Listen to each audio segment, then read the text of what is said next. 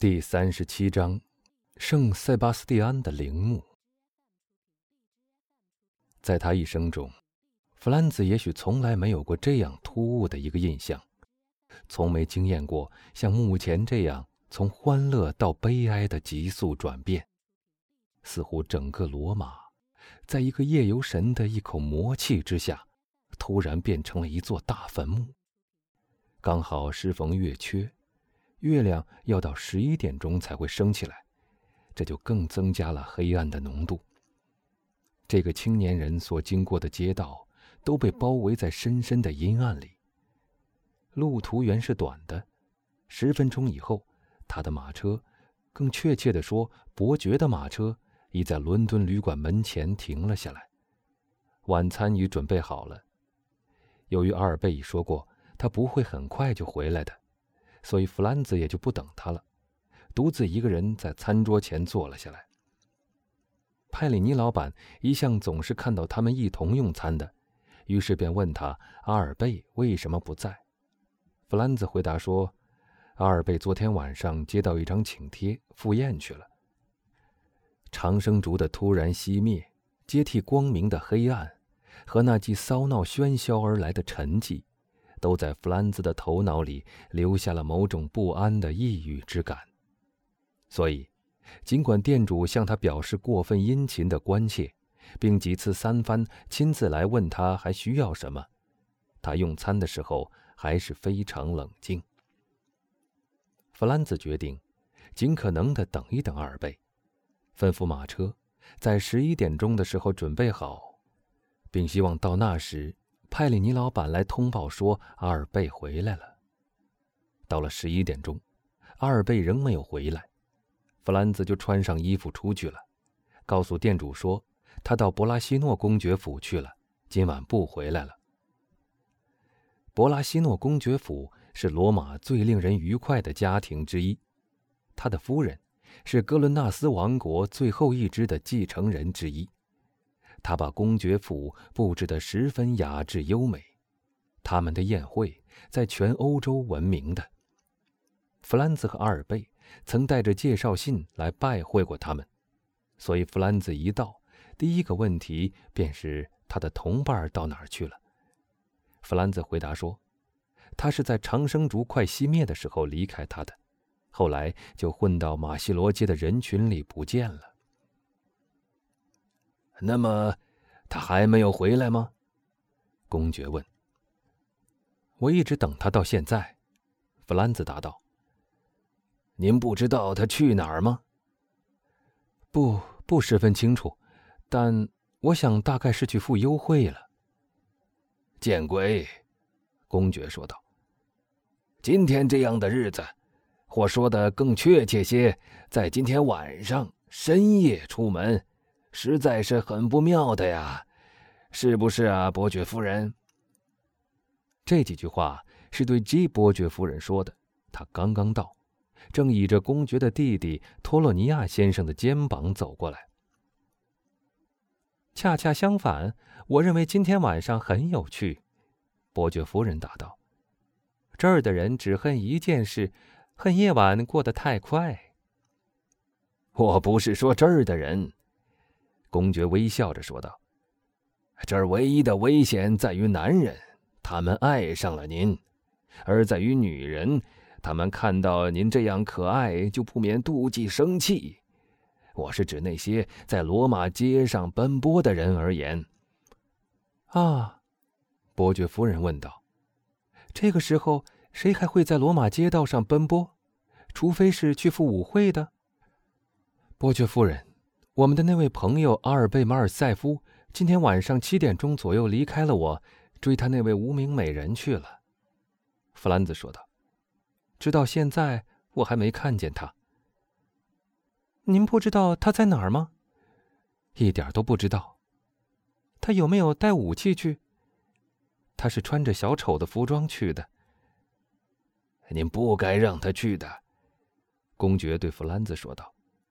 您对于罗马的情况知道的比他清楚的多呀。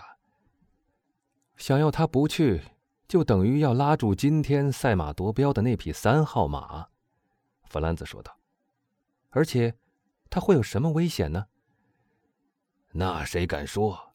今天晚上天色很阴沉，而马西罗街离迪波门又非常近。弗兰兹看到公爵和伯爵夫人的感觉和他自己的焦虑这样一致，就觉得一阵寒战透过了他的全身。公爵，我曾告诉旅馆里的人，说我今天很荣幸能在这过夜。弗兰兹说：“我叫他们等他一回来就通知我。”啊，公爵答道：“我想，我这个仆人大概是来找您的。”公爵没有猜错，因为那个仆人一看见弗兰兹就向他走过来。“大人，”他说道，“伦敦旅馆的老板派人来禀告您。”说有一个给马尔塞夫子爵送信的人在那儿等您。给马尔塞夫子爵送信的，弗兰兹惊叫道：“是的。那人是谁？我不知道。他为什么不把信给我送到这儿来？那个信差没有说。信差在哪儿？他一看到我进舞厅来找您，就马上走了。哦，伯爵夫人对弗兰兹说。”赶快去吧，可怜的小伙子，或许他遇到了什么意外了吧。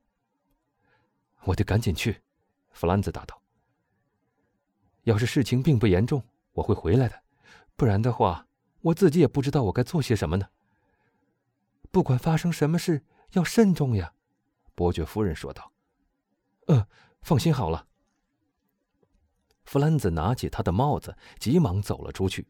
他已经把他的马车打发走了。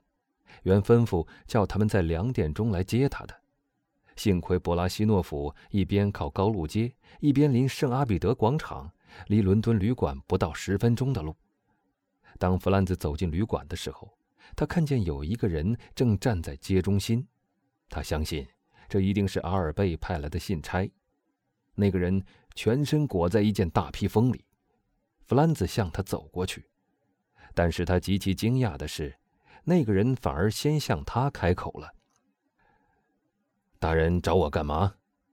他一边问，一边后退了一步，像是很戒备的样子。你是马尔塞夫子爵派来的送信给我的那个人吗？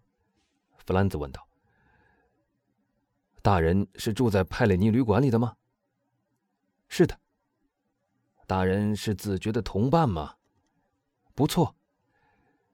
大人的尊称是？弗兰兹·伊皮奈男爵。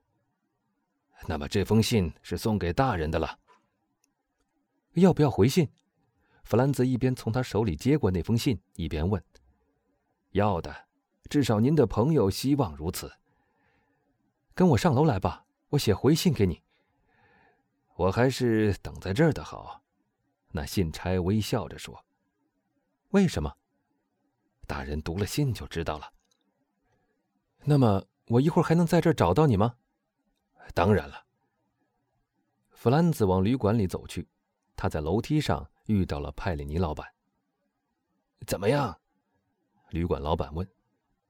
什么怎么样？弗兰兹反问道。您见到您的朋友派来找您的那个人了吗？他问弗兰兹。是的，我见到他了，他答道。他把这封信给了我。请把我房间里的蜡烛点上好吗？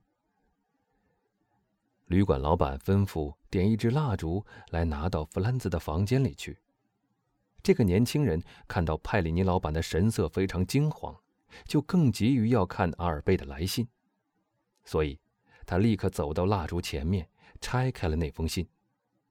信是阿尔贝写的，底下有他的签名。弗兰兹读了两遍，才明白信里的意思。